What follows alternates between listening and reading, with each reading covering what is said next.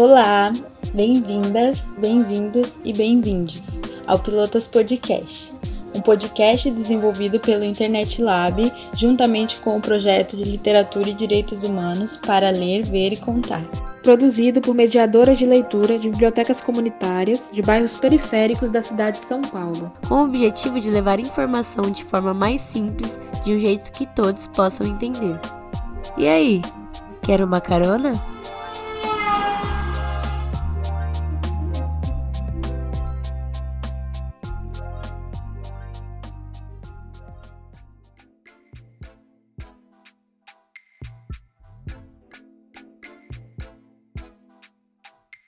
Sabendo que nos dias atuais usamos com frequência as redes sociais e que precisamos lidar com o discurso de ódio, principalmente direcionados à mulher e à comunidade LGBTQIA+, entre outros grupos, no decorrer do ano passado, desenvolvemos um projeto de pesquisa onde aprendemos a reconhecer o discurso de ódio, é, criar estratégias para dialogar e para combater.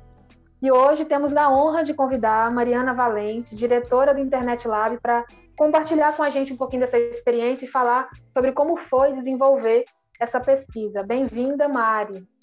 Obrigada, Renata. Nossa, eu estou super feliz de estar aqui. Eu sou fã do Pilotas.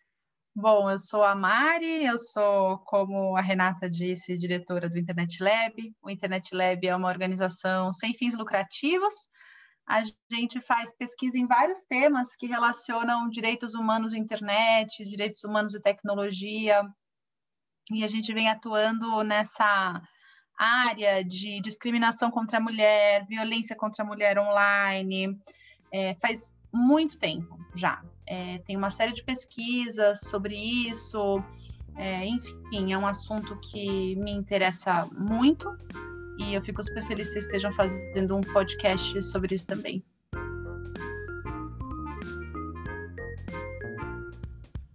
Que legal, Mari. É, vamos para o bloco 1 de perguntas.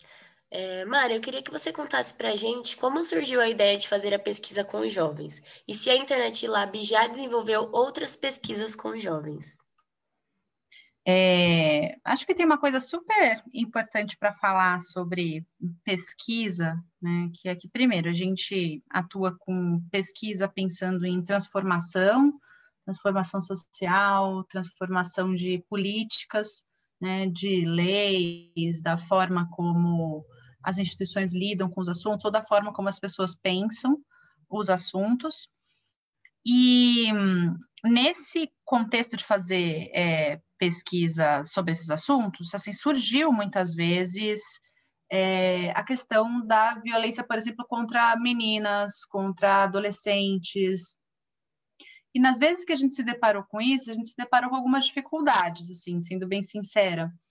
É, porque quando a gente está falando principalmente de pessoas que passaram por violências, a gente foi aprendendo com o tempo que algumas formas de dialogar com essas pessoas, é, de buscá-las, né, pode envolver o que a gente chama de uma revitimização.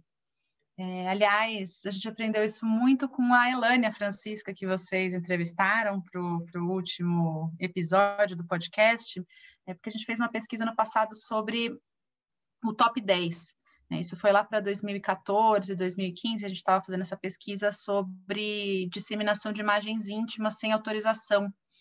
E o top 10 era uma coisa que estava acontecendo é, nas escolas naquele momento, e começaram a sair algumas matérias na mídia sobre, né? O que é o top 10, para quem não conhece? É a elaboração de listas é, que sexualizam é, as meninas, são sempre meninas, né? Meninas, adolescentes, é, de acordo com é, é, os, o, o, jeito que chamavam essas listas, né, que é muito ofensivo, é a lista das mais vadias. Né?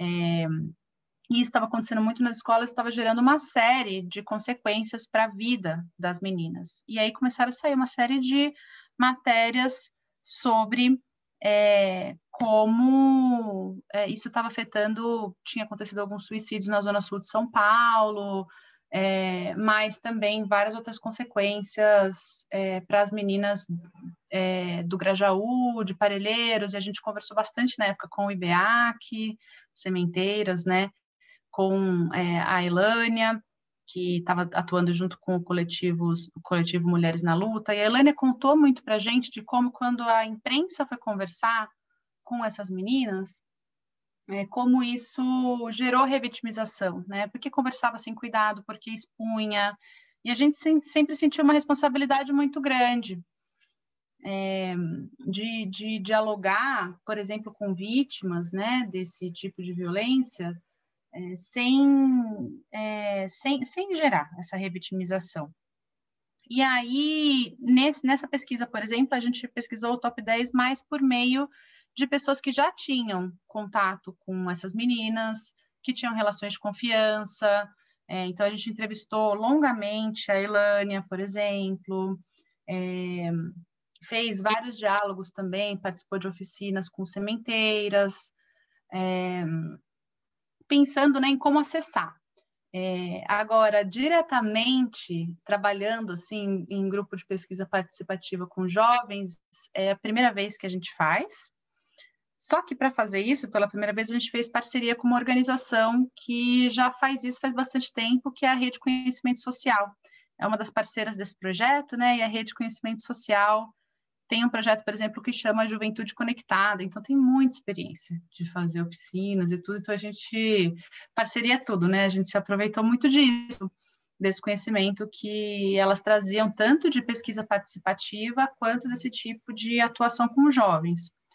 E aí, falando de pesquisa participativa, um pouco, acho que tem uma coisa que é bem legal de trazer quando a gente pensa pesquisa, que é a noção de que todo conhecimento é situado, né? e tem uma discussão super é, ampla sobre isso, mas é basicamente a gente pensar que não existe uma produção de conhecimento que seja neutra. Né? Todo mundo que está produzindo está produzindo a partir de algum lugar. E por mais que existam métodos, várias formas né, de, de técnicas de você fazer pesquisa, e acho que isso no projeto a gente desenvolveu muito em conjunto também, é sempre a partir de algum lugar que a gente está falando e se colocando no mundo. Né?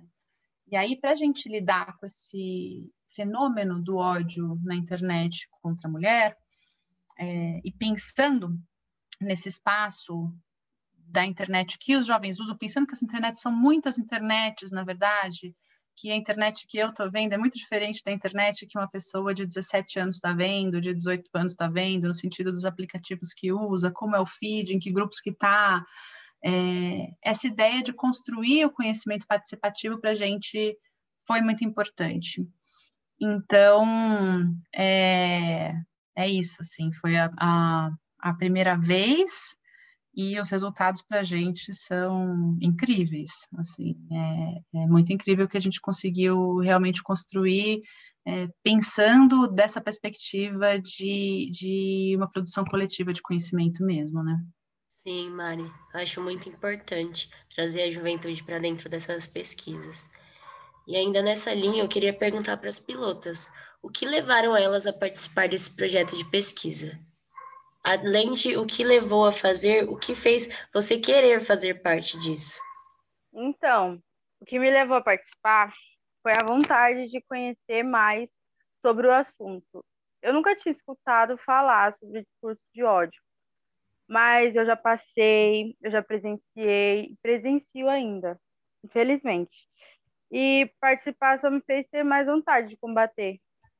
Bom, é, para mim, né, essa experiência dentro do projeto, né, pensar discurso de ódio, se conecta muito com o outro projeto, né, é, para ler, ver e contar, de literatura e direitos humanos, que são temas que a gente já vem discutindo, né, no decorrer desses dois anos, e ter a, a oportunidade, né, de conhecer outras pessoas, pessoas que são é, que são inspiração, né, dentro dessa desse diálogo, né, que trazem propostas de de olhar né, para as nossas próprias vivências e as vivências do outro com tanta sensibilidade, para mim é muito importante. Sempre é, eu busco é, me atentar a esses detalhes, né, do quanto a gente estamos sendo sensíveis em discutir esses temas. E é, me sinto acolhida dentro desse desse grupo de pesquisa, assim como a Vic fala, eu ainda presencio, né, já vivenciei também.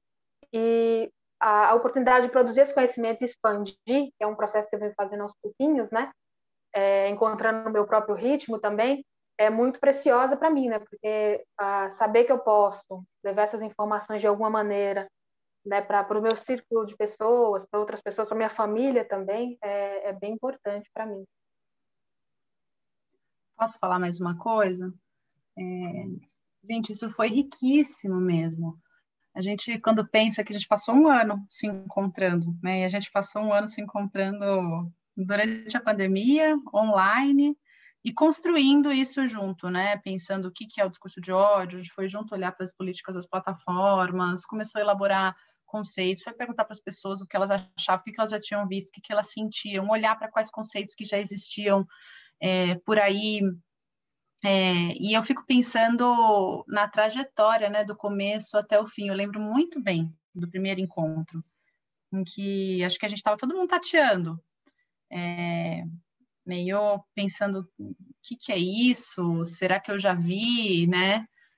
E no final estava todo mundo discutindo esse tema com muita desenvoltura e acho que reconhecendo e o projeto chama reconhecer, resistir, remediar, né? Reconhecendo com muita facilidade, né? O, o quando vê isso à sua volta. E isso a gente está falando do, do grupo de jovens, mas também da gente, né? Porque foi mesmo um processo de, de construção é, coletiva e que ficaria totalmente incompleto se não fosse trabalhado junto com vocês.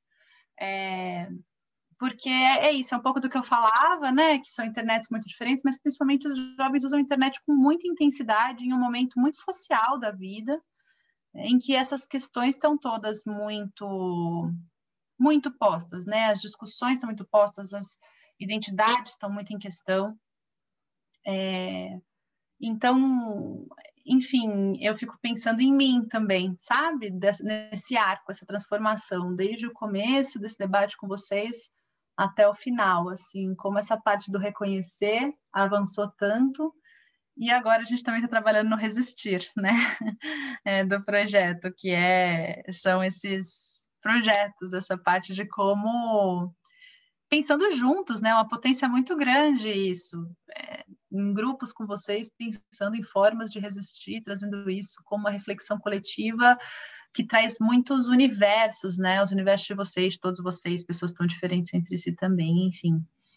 É uma baita trajetória legal.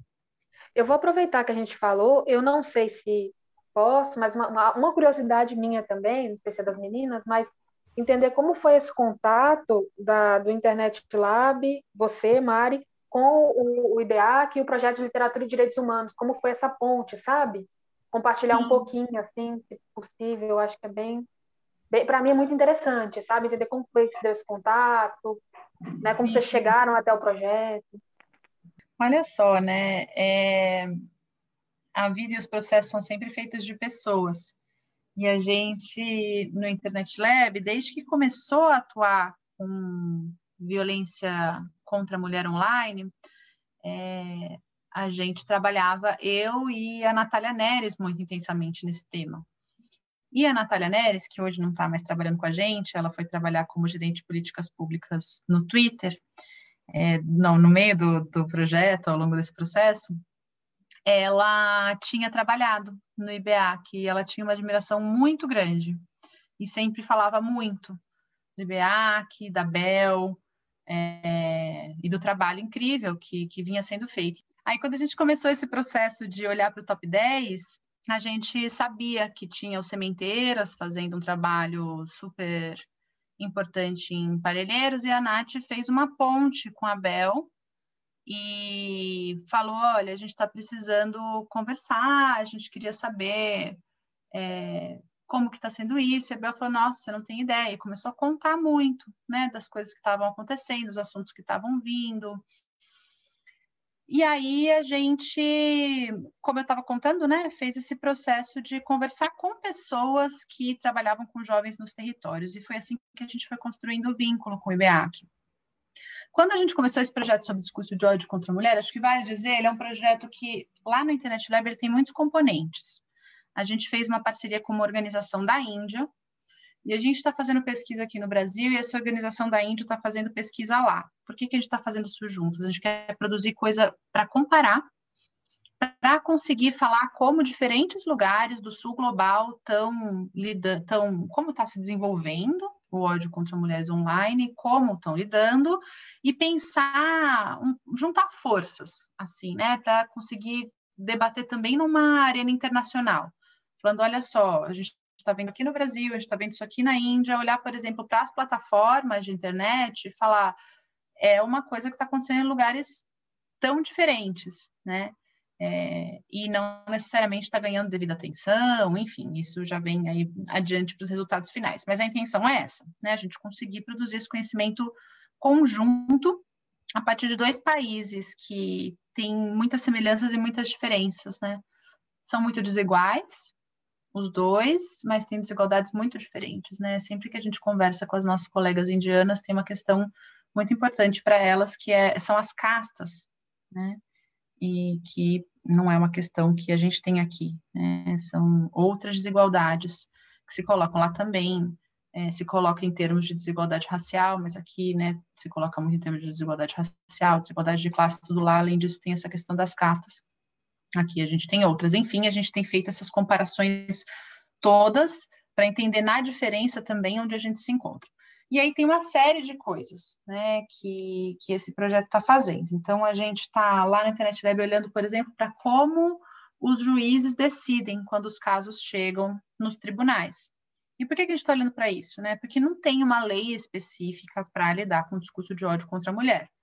Então, quando acontece uma coisa assim, o que, que a gente quer saber? A gente quer olhar como que uma mulher consegue levar um caso desse para o judiciário, por exemplo, né? se ela estiver buscando uma reparação.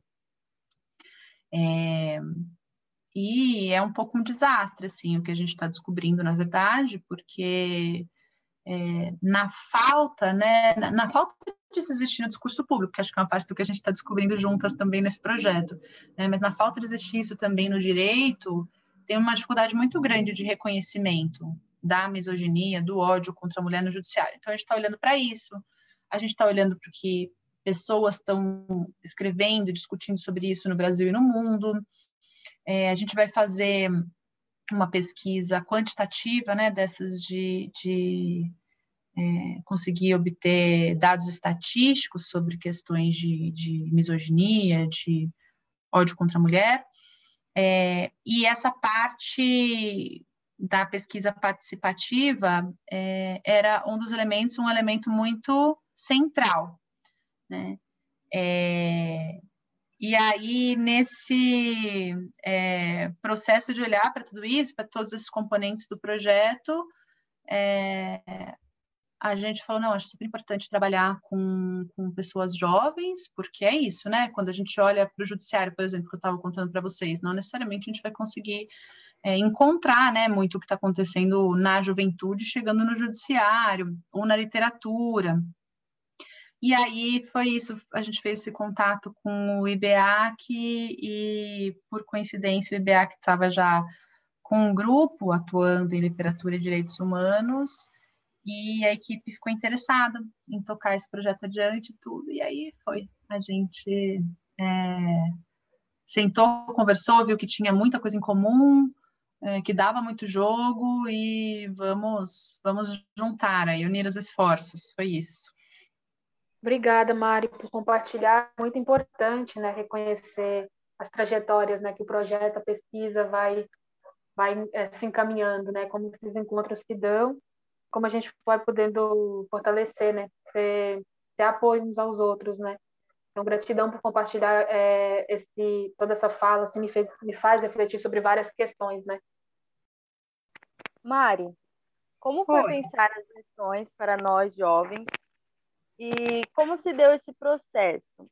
Uma outra dúvida nossa também é se no final da pesquisa o resultado o retorno né, que a gente deu para vocês era o que vocês esperavam? Hum, vamos lá. É, gente, esse processo foi muito impactado pela pandemia, muito mesmo. A gente queria no começo fazer encontros presenciais de quatro horas, é, tinha toda uma previsão do lanchinho, ia ser lá na Internet Lab, a gente ia conviver. Aí dá para fazer encontros mais longos, né? Porque online cansa muito. É, e tinha uma ideia de toda a construção ficar em torno dessa pesquisa quantitativa que eu mencionei, que faz parte do projeto que a gente ainda vai fazer. E como que isso funciona, né? A rede de conhecimento social tem uma metodologia para isso, que é ir construindo, junto com é, os participantes da pesquisa, as perguntas guia, a pergunta guia, no caso, né? Daí as perguntas do questionário, e aí tem um processo de aplicação desse questionário, muitas vezes envolve os próprios participantes, às vezes não. É, e depois os resultados que vêm, então vamos dizer, a gente perguntar, claro que a pergunta não seria essa, tá? Mas um exemplo, é, ah, você já é, presenciou alguma situação de discurso de ódio? É, vem ali 60% fala que não, 40% fala que sim. Aí é, essa metodologia que elas seguem, que chama, que elas desenvolveram, na verdade, que chama perguntação, é, envolve voltar com esses dados para discutir com participantes para interpretar, né? Então pode ser que a gente voltasse com essa resposta e vocês tivessem hipóteses para interpretar por que, que 60% está falando que nunca viu o discurso de ódio. É, será que é porque não percebe? Será que é porque está naturalizado? Ou será porque não viu mesmo? Será que é por causa dos espaços em que está? Enfim, essa discussão ia acontecer. Esse era o plano original. De repente, pimba, né? Veio uma pandemia, logo uma ou duas semanas antes do nosso primeiro encontro. Então, acho que isso é uma coisa super importante dizer. A gente nem se conhece presencialmente ainda, né? Porque a gente fez uma transição para fazer tudo online. E nisso a gente foi adaptando o projeto também muito em diálogo com vocês, em diálogo com o IBA, que entendendo, né, que que dava para fazer, que, que ia ser legal. A gente tirou essa ideia de fazer pesquisa quantitativa é, por causa das dificuldades que a gente foi encontrando de fazer isso durante a pandemia.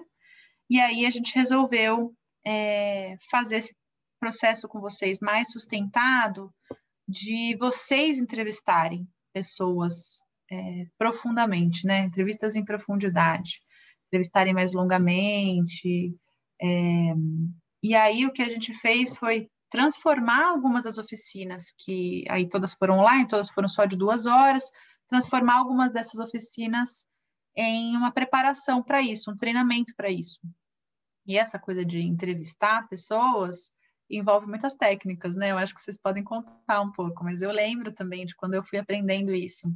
Eu trabalhava no Rio de Janeiro e eu fui acompanhar uma antropóloga que fazia entrevistas semi-estruturadas, em profundidade e tal, e eu ficava bem quietinha do lado dela e percebendo o que ela fazia, e depois ela me explicava.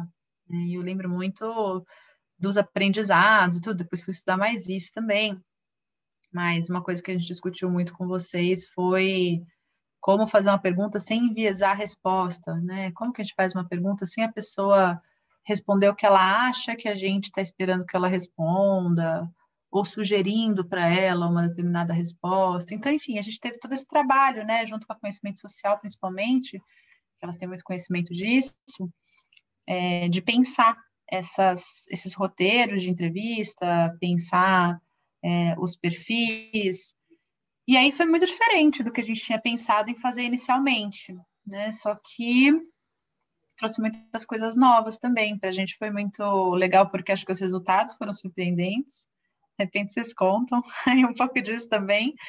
É, mas principalmente porque é, acho que teve esse aprendizado é, sobre isso também. Eu lembro muito dos retornos de vocês também sobre conversar com uma pessoa, né, sem é, necessariamente já vir com as posições é, feitas, né? Então, sei lá, aprendizados que, que ficam para é, outras, outras oportunidades também.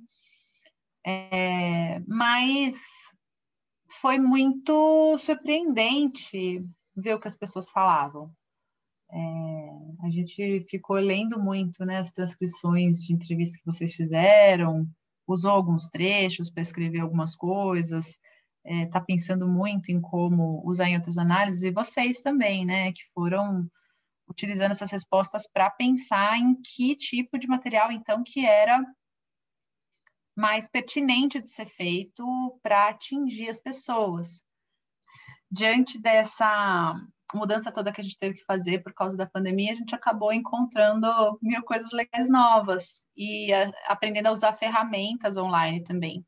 Então a gente começou fazendo, usando algumas ferramentas de mural online, é, para as pessoas começarem a falar de o que, que, elas entendiam como discurso de ódio contra a mulher, e que se elas já tinham visto situações, que situações. É, teve um momento de muita, muito, compartilhado de, muito compartilhamento de vivências, todo mundo foi trazendo questões, e acho que era o momento que o grupo também estava se conhecendo, e isso é, foi bem importante, né? trazer, não, nem tinha sido uma coisa muito planejada, assim, mas veio de um jeito muito pessoal para todo mundo. Aí a gente começou a organizar sempre missões entre um encontro e outro. A gente tinha encontro um sábado por mês, e o que a gente fazia era sempre pedir para alguma coisa ser feita. Então, teve um mês para o outro que a gente pediu é, para as pessoas, para os jovens, né, é, pegarem casos, políticas de, das redes sociais, de diferentes redes sociais ou diferentes tipos de serviços também, envolvendo discurso de ódio, casos que tivessem a ver com o discurso de ódio contra a mulher. Aí teve uma outra missão que a gente é, pediu para os jovens conversarem com duas ou três pessoas em torno de si sobre o que, que era discurso de ódio, o que as pessoas entendiam por discurso de ódio, então nisso a gente ainda estava fazendo uma discussão conceitual. Né? É, vale dizer que é, é, não é fácil definir o que é discurso de ódio, a gente não tem um conceito na lei no Brasil. Né? Então, teve um esforço de ir construindo isso, mas também entendendo como as pessoas veem, é, até para facilitar nessa construção. Né? E aí teve é, algumas missões relacionadas a fazer entrevistas em profundidade com pessoas de vários perfis. E aí o que, que a gente fez? A gente construiu uma tabela com perfis, então a gente tinha é, uma lista ali, né, de perfis que tinham que ser entrevistados. Vamos dizer, uma mulher com mais de 50 anos, de classe A, um homem de 30 anos com classe C. Isso tudo foi pensado bem cuidadosamente pela rede de conhecimento social, que entende bastante de demografia, ficou pensando muito nos perfis para ter uma diversidade. Aí a gente teve um momento ali de divisão desses perfis entre as pessoas, as pessoas pegavam é, perfis para entrevistar os jovens, né? Aí teve uma construção dos roteiros de entrevista, e aí esse foi um outro trabalho, teve um treinamento é, para montar roteiros, mas uma das missões foi construir as perguntas, aí a gente teve debate das perguntas, e aí a missão que eu acredito que tenha sido a mais trabalhosa foi a de fazer as entrevistas e depois transcrever as entrevistas, e aí a gente teve um encontro para discuti-las. Passado isso, a gente começou a pensar, depois de analisar as coisas que tinham vindo e tal, os resultados que tinham vindo, a gente começou a pensar em projetos de intervenção. Então, a partir de tudo que a gente tinha aprendido ali coletivamente, é, o é, que, que seria legal construir como uma estratégia de combater o discurso de ódio contra mulheres. E aí, o grupo de jovens definiu os perfis, que seriam os públicos-alvo, então, é, a nossa pergunta era assim, com quem que vocês querem falar? E aí, a gente dividiu os, os jovens em três grupos, cada grupo teve um mentor ou uma mentora, que são pessoas com muita experiência em projetos culturais, e aí, de um encontro para o outro, a gente foi desenvolvendo o projeto. Aí a missão final era essa, né? O desenvolver o projeto, também ter um aprendizado, né, de, de é, como se faz um projeto cultural, como se faz um orçamento. Teve uma apresentação é, dos projetos pelos jovens para o grupo, para o coletivo, discussão dos projetos, aí todas as pessoas podiam falar, aí a gente percebeu que fazia sentido ter uma hashtag comum entre todos os projetos para articular, porque eram projetos que começaram a ser desenvolvidos para públicos diferentes, então é, como que a gente faz para comunicar que é uma coisa só, né? No projeto direcionado para homens, um para mulheres jovens e um para mulheres acima de quantos anos, gente? 50? Isso. e outro para mulheres acima de 50 anos. E aí a gente, nessas conversas em conjunto, teve dois encontros com os mentores. A gente pensou nisso, né? Vamos fazer uma hashtag coletiva, então. E aí a missão final mesmo foi fazer os projetos. E tá saindo uma coisa linda, né? Uma delas é esse podcast aqui. Foi incrível. E para as pilotas, é, como foi realizar as missões? Bom, compartilhando um pouquinho né, da minha experiência com as missões, é, todas essas atividades né, é, geraram várias reflexões e um dos pontos assim que mais me chamaram a atenção e que foi bem importante nesse processo, né, nessas discussões, foi a, a construção dos grupos. Gente, eu vou ter que parar porque está um barulho, eu acho, né? Não sei se está chegando aí. Eu esqueci de avisar. Tá vou começar de novo. Aqui, eu acho. Nossa, que fez o barulho. Eu achei que tivesse invadida aí a gravação. Desculpa, Ju. Não, entre... não, não atravessou, não, mas pode começar ah, se você quiser. Tá, tá bom então. É, bom, falando um pouquinho sobre a minha experiência né, com as missões, elas é, foram e são muito importantes né, para pensar toda essa trajetória do, do meu processo né, dentro dessa pesquisa, as reflexões que vão sendo geradas também né, nessa linha do tempo, nesse passo a passo, né, até chegar na construção dessas ações que estamos desenvolvendo agora, como, por exemplo, esse podcast, né? E um dos pontos que mais me chamaram a atenção, né, é, foi a organização dos grupos, né? Então, para a gente realizar as missões, algumas foram individuais, né, de busca, de pesquisar informação e depois debater em grupo, né? E outras foram é, nos encontros e outras foram em grupo mesmo, desenvolver, pesquisar junto, então, me deu a oportunidade de conhecer melhor essas outras pessoas que estavam construindo esse processo comigo, as vivências, né, dessas pessoas fora. Então, além de debater esse tema e os reflexos disso dentro da nossa sociedade, nas nossas vidas também, a gente teve o acolhimento desse grupo, sabe? Desses grupos que foram se formando na rotatividade, então deu para conhecer todos os jovens, né? E as jovens que participam é, que compõem junto esse, esses processos. Minha experiência é essa. E uma das missões né, que me chamou muita atenção é, foi logo no começo, que foi um painel que a gente fez de vivência, estou chamando assim, é, onde a gente compartilhou como o discurso de ódio ele afetou em determinados momentos da nossa vida, né, ou nos afeta ainda, é, citamos alguns exemplos, desde a da infância, na né, escola, e como eu fui me identificando com muitas falas, isso também é, serviu para a gente abraçar uns aos outros, né, umas às outras também. Acredito que seja isso, essa identificação, né, que essas missões também foram é, gerando, possibilitando, né. Sim, eu gostei bastante também da interação que a gente tinha em grupos separados. Mas para mim, é, a missão que eu mais gostei foi as das entrevistas né? Foi minha missão favorita, porque foi a oportunidade de conhecer e trocar com pessoas diferentes, de idades diferentes, de etnias diferentes. Isso foi muito legal. E foi também é, aprender a entrevistar uma pessoa sem impor sua opinião ou expor sua opinião de uma forma neutra. Isso foi um aprendizado para minha vida, assim. Sério, foi a missão que eu mais gostei foi aquela que a gente entrevistou, cada um tinha um perfil para entrevistar. Foi mais interessante. Foi uma das últimas também, né?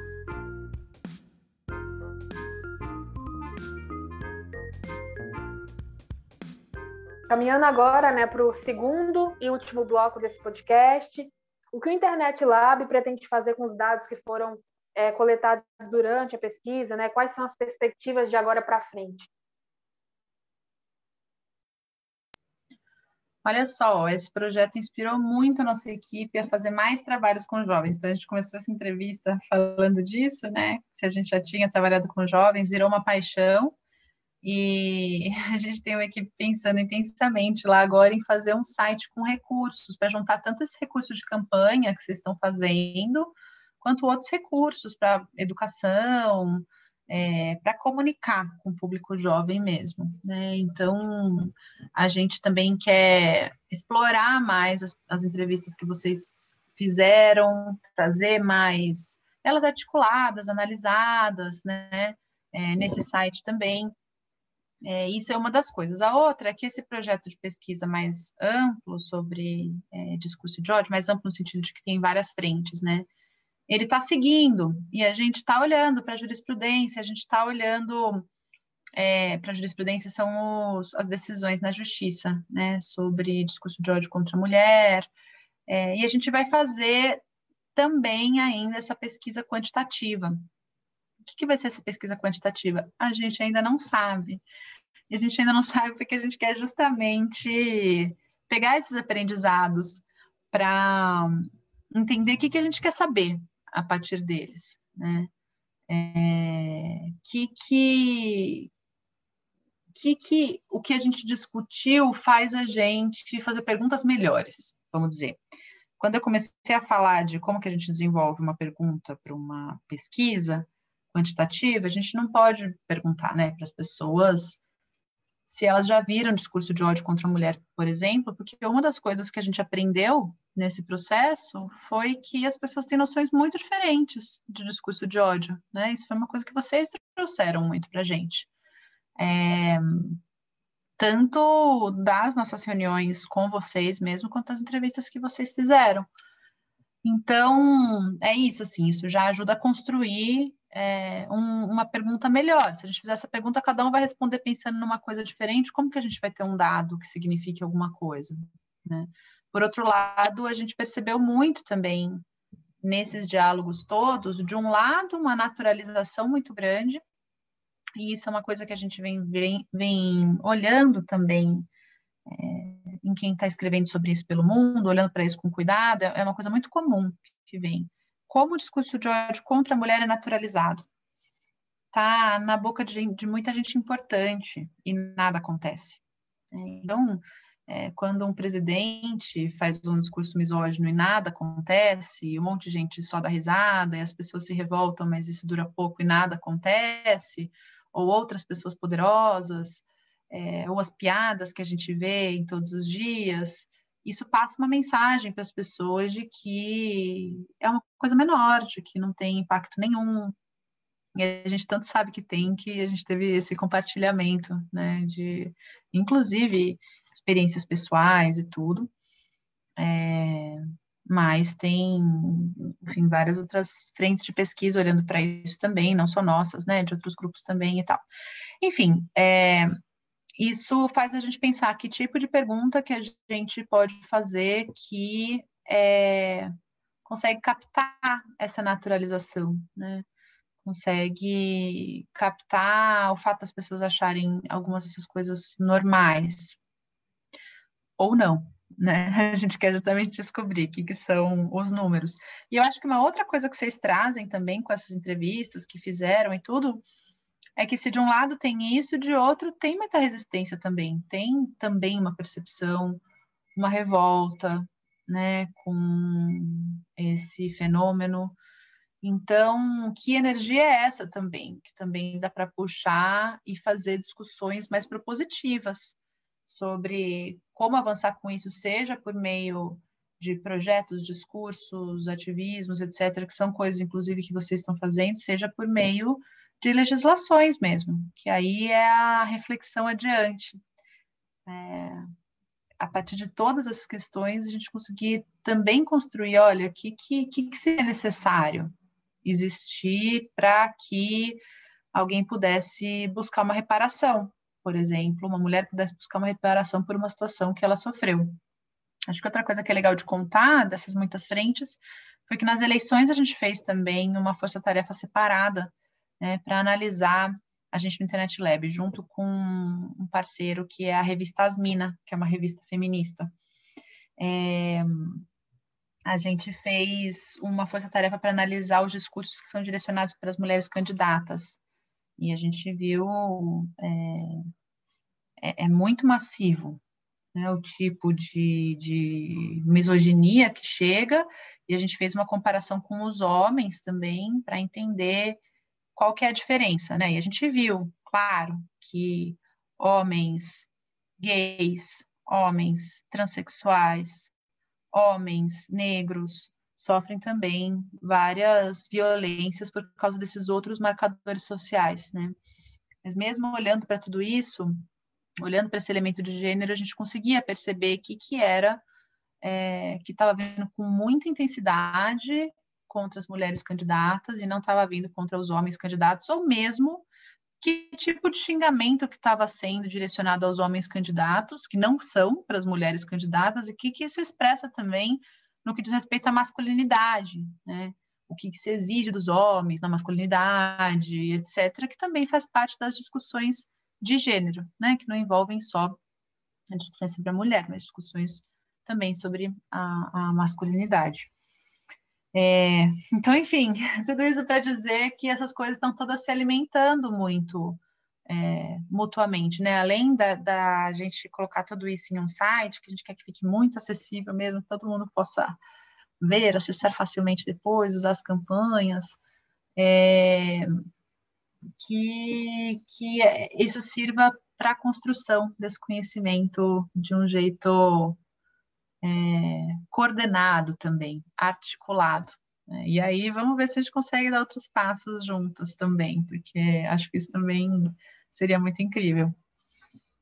É, obrigada, Mari, por sua fala. É muito importante é, a gente não naturalizar esse discurso, né? A gente estarmos atentos, né? Atentas também ao que vem sendo falado, a como está sendo promovido nas redes sociais, nas nossas vidas, nas nossas práticas também, né?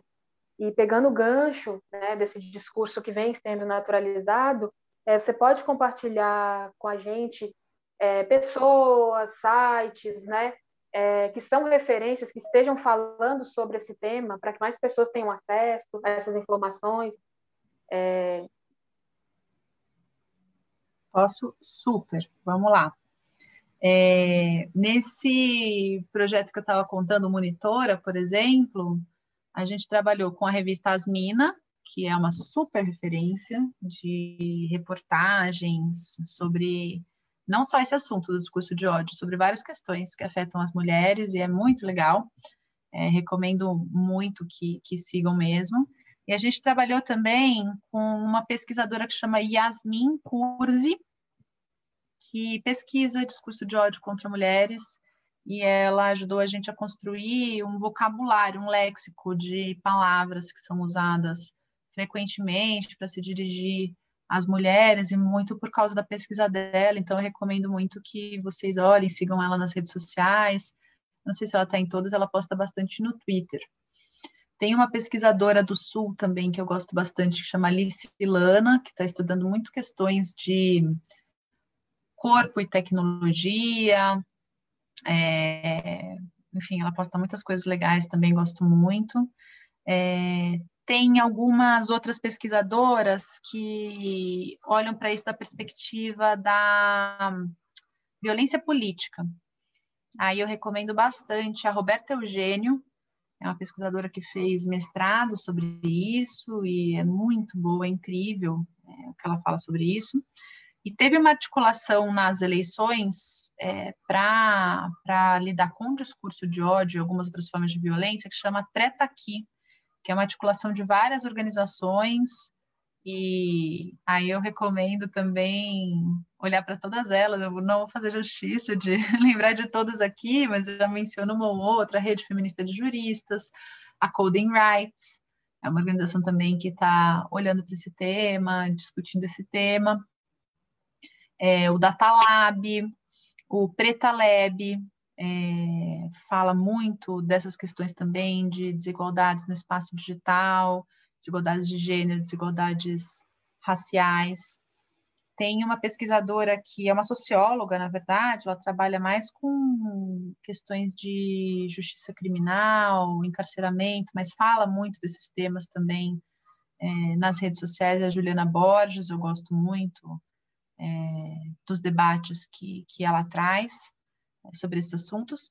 E tem ainda, em termos de organizações, é, a Gênero e Número, que é uma organização de jornalismo que faz jornalismo de dados em temas relacionados a gênero. E, claro, são muitos temas, mas frequentemente traz essas discussões também. Ah, lembrei de uma outra, que eu acho importante de falar. A Plan International É uma organização que fez uma pesquisa muito ampla, recente, é, mundial, mas tem um, um, tem pesquisa no Brasil também, é, sobre violência online, incluindo discurso de ódio contra meninas. É, e teve dados muito importantes é, que saíram aí dessa pesquisa. Eu recomendo muito que deem uma olhada, tem pesquisadoras brasileiras envolvidas e tudo. Acho que são essas as referências que eu lembro agora para dar. Assim, eu com certeza estou esquecendo um monte de coisa importante, mas eu vou parar, porque senão eu fico aqui também até amanhã. Tem muita gente fazendo coisa legal, isso que é bom, né? Sim. É... Mari, muito obrigada é, pelas referências que você compartilhou, pela troca de ideia. Hey, Vic, também.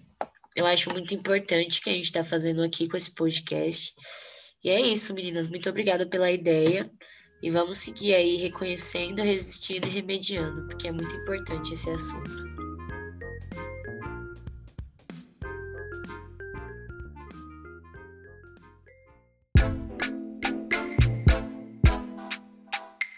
Este podcast é uma iniciativa do Internet Lab, um centro independente de pesquisa interdisciplinar que promove o debate acadêmico e a produção de conhecimento nas áreas de direito e tecnologia, sobretudo na internet, pelo IBEAC, Instituto Brasileiro de Estudo e Apoio Comunitário, e pela Rede de Conhecimento Social, produzido por Júlia Gomes, Renata Santos e Vitória Siqueira, com orientação de Ana Neri e edição de Gabriel Raso. Nós do Pilotos Podcast agradecemos a escuta de todos, todas e todes.